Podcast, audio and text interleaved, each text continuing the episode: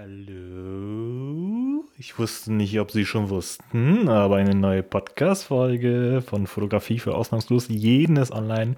Wup, wup.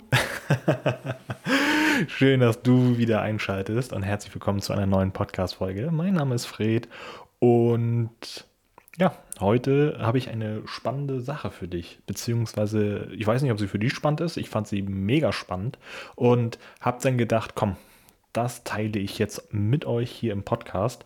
Es geht heute um die Bildbearbeitung mit Lightroom. Ähm, für die Leute, die nicht wissen sollten, was Lightroom ist, ganz kurz, es ist ein Konverter für RAWs, auch für JPEG, aber hauptsächlich für RAWs, womit du deine Bilder quasi entwickeln kannst und sie in der Bildbibliothek äh, sortieren kannst, kategorisieren kannst mit ähm, Stichworten, ähm, Sammlungen etc. wirklich schön strukturiert und geordnet äh, jederzeit wiederfinden kannst. Und letztendlich, ich benutze Lightroom jetzt seitdem ich eigentlich fotografiere. Also es war für mich ziemlich schnell klar, dass ich darauf umschwenke. Die ganzen kostenlosen Varianten und so, die haben mir nicht gefallen. Vor allem als Technik-Nerd und Geschwindigkeitsfreak, was Software angeht, war es für mich schnell klar, 12 Euro ist es mir wert. Da war das WoW-Abo weg. Und dann habe ich lieber ins Lightroom-Abo investiert. Ähm, und äh, ja, es gibt, seitdem ich fotografiere, auch dieses Lightroom Classic CC oder Lightroom CC. Ähm, also es gibt zwei verschiedene Lightrooms. Das hat mich persönlich am Anfang sehr verwirrt, was denn jetzt wie was ist. Ähm, es gibt einmal das Lightroom Classic und das Lightroom Classic CC oder wie auch immer sie es jetzt letztendlich nennen, keine Ahnung. Ich blicke da persönlich auch selten durch, wie jetzt welcher Name richtig ist. Auf jeden Fall gibt es eine Version, die funktioniert nur auf dem Desktop-PC. Das war das frühere Lightroom Classic. Und es gibt eine Version, das ist die CC-Version, das die arbeitet mit einer Cloud, die ist äh, auch auf Mobilgeräten. Also du kannst sie auch auf dem Desktop benutzen, sowie auch auf Mobilgeräten, sei es jetzt auf dem Smartphone oder auf dem Tablet. Und ich habe persönlich mit der Classic-Variante angefangen, weil dazu gibt es halt auch viele Videos auf YouTube, wie man das dann halt einfach lernen kann. Super cool und gefühlt war auch zu dem Zeitpunkt, hat kaum jemand Videos über CC gemacht. Und wenn ich mit anderen Fotografen spreche, die nutzen, also sagen wir mal zu 90 Prozent nutzen alle die Classic-Variante auf dem PC. Und ja, letztendlich der große Vorteil von der Classic-Variante ist, du kannst halt deine Festplatten zu Hause oder auch unterwegs, wenn du auf dem Notebook das Ganze hast, dann hast du halt deine Festplatten, da spielst du deine ganzen Bilder rauf, weil klar, muss man nicht schön reden, je nach Kamera hast du halt einfach viele Daten. Einfach extrem viele. Also wenn ich mit anderen Fotografen spreche, 3 Terabyte ist standardmäßig, was so eine Festplatte bei denen einnimmt. Und wenn nicht sogar noch mehr. Und wenn du jetzt sagst, gut, du hast halt deine Festplatten sortiert und so weiter, ist natürlich geil, nach Jahr zum Beispiel, dann kannst du sie anschließen und einfach ohne Probleme in Classic dann auch äh, verwalten und bearbeiten. Darauf möchte ich heute aber nicht hinaus. Denn ich war immer sehr unzufrieden, dass die, also ich fand das cool, auf dem Tablet, auf dem Smartphone auch die Bilder bearbeiten zu können. Nur ich fand es halt immer blöd, dass du letztendlich durch die Cloud-Variante ja einen limitierten Speicher hattest. Heißt also, du konntest auch nicht sagen, die Cloud-Variante soll jetzt wie die Classic-Variante auf deine Festplatten zugreifen. Das geht nicht. Du musst die Bilder in die Cloud laden. Und je nach Abo hast du halt unterschiedliche Größen von deiner Cloud. In der Free-Version sind es, glaube ich, zum Beispiel 20 GB.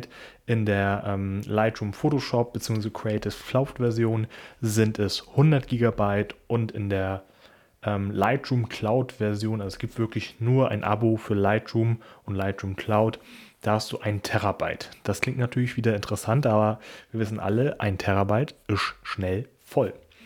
Hat mich immer genervt. Deswegen habe ich mich damit persönlich nie, nie, nie auseinandergesetzt. Und ja, ich habe 100 Gigabyte und das ist ja eine fest, also eine Speicherkarte. Also ein Shooting theoretisch und dann ist das Ding voll. Und jedes Mal die Bilder rauf, runter, das brauchen wir nicht drüber sprechen, das ist nervig es. Punkt. Ähm, und ich bin jetzt gerade so, hm, am liebsten würde ich meine Bilder halt auf der Couch bearbeiten.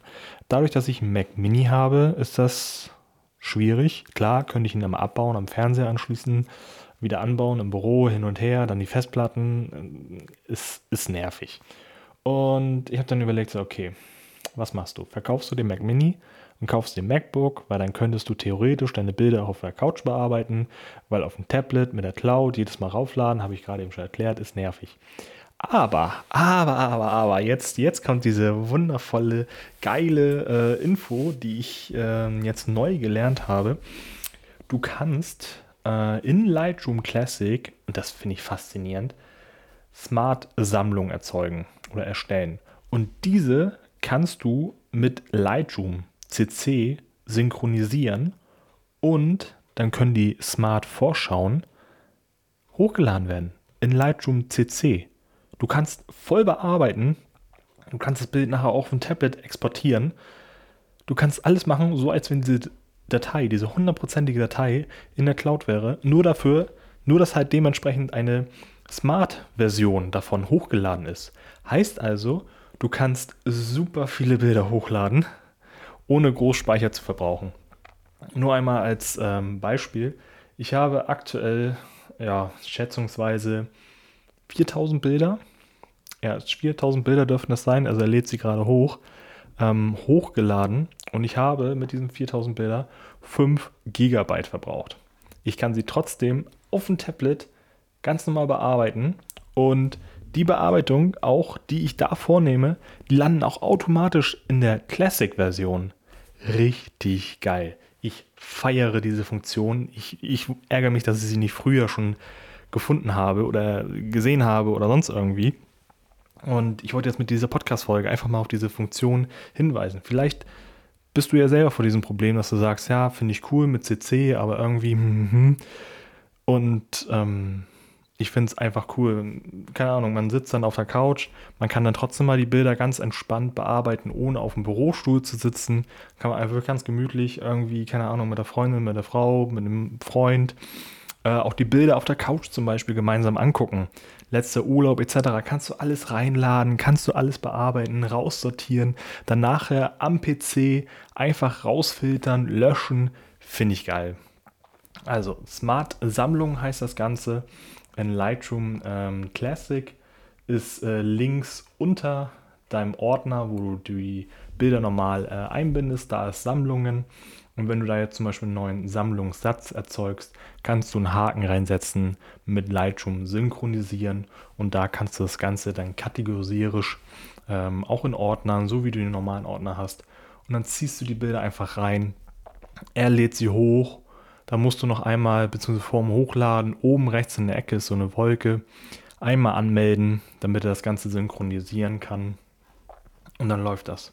Ich finde es hammermäßig. Ich finde es richtig cool. Wenn du sonst Fragen hast, wenn du damit nicht klarkommst, melde dich gerne bei mir über Instagram. Ich schicke dir gerne sonst einen Link, wie man das Ganze machen kann. Oder du hast eine spezielle Frage, dann beantworte ich sie dir lieben gerne. Und ich fand die Funktion oder ich finde die Funktion ziemlich cool. Ich ärgere mich darüber, dass ich sie nicht schon früher erkannt habe. Und deswegen wollte ich sie jetzt einmal hier mit euch teilen, weil ich feiere sie. Ich finde sie cool und ich hoffe, ich konnte dir mit dieser Podcast-Folge helfen.